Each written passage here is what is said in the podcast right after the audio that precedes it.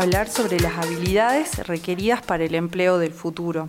¿Cuáles son esas, esos requerimientos y esas nuevas tendencias que surgen en lo que es el mundo laboral y para todos aquellos que están buscando de qué manera insertarse al mundo profesional a través de estas nuevas herramientas? ¿sí? Según la investigación realizada por la consultora Pearson sobre The Future, the future of Skill, ¿sí? Se realizó una, eh, una, investigación y un relevamiento sobre qué es lo que consideran las empresas que son necesarios para los nuevos trabajos del 2020 al 2030. Entre estos estas, eh, eh, requerimientos y habilidades surge la creatividad, el pensamiento crítico, la coordinación con otros, la negociación, la flexibilidad cognitiva, la fluidez de ideas y el aprendizaje activo. Estos son los requerimientos y las habilidades blandas o las famosas soft skills que los gerentes consideran que son determinantes para un nuevo puesto laboral, ¿no? para todo lo que se viene. Entre las habilidades que rescatan, también eh, desarrollan cuatro tipos de competencias que deben tener las personas para los nuevos eh, desafíos laborales. Ellas son las competencias académicas, que tiene que ver con la formación académica de estos futuros profesionales. Entre su investigación destaca un dato interesante donde dice que las universidades consideran que sus eh, alumnos salen preparados en un 90% para enfrentarse al mundo laboral. Pero a su vez las empresas consideran que solo están preparados un 30% los nuevos profesionales para enfrentarse al mundo laboral.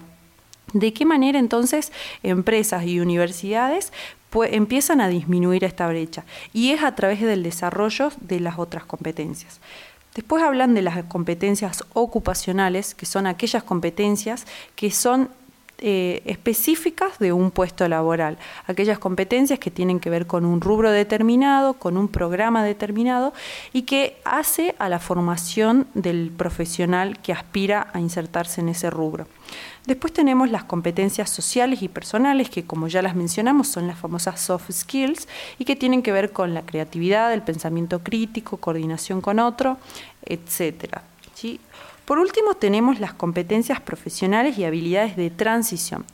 Estas competencias tienen que ver con las habilidades que desarrolla un profesional para poder moverse de manera ascendente en determinados puestos dentro de una organización. Entonces, es todo el aprendizaje y el know-how que tiene esta persona para poder seguir ascendiendo en sus puestos laborales. Y acá el desafío es la forma en que estas personas se van adaptando a ese nuevo contexto y a esas nuevas formas de trabajo. Por último, y no menos importante, eh, esta investigación plantea que el 76% de los gerentes consideran que las habilidades del siglo XXI y que tienen que ver con eh, habilidades tecnológicas, el manejo de las TICs, son factores determinantes para que una persona eh, ingrese a, trabajar en una, en una empresa específica, sobre todo aquellas que tienen que ver con el manejo de la web y de todas las herramientas digitales. Y también cuatro de cada cinco gerentes consideran que las soft skills son un aspecto fundamental y que todas las personas deben tener para poder eh, insertarse al mundo laboral. ¿De qué manera las personas pueden seguir potenciándose en, esta, en esto de, de desarrollar habilidades blandas? Pearson es una certificadora de habilidades blandas, por lo cual también pueden seguir formándose y certificar de manera fehaciente que ustedes poseen este tipo de requerimientos. ¿sí? Todos los datos de esta investigación pueden encontrarla en la página future.skills.person.com. Allí podrán encontrar también un listado de cuáles son las profesiones del futuro y cuáles son los requerimientos y las habilidades que requiere cada una de ellas.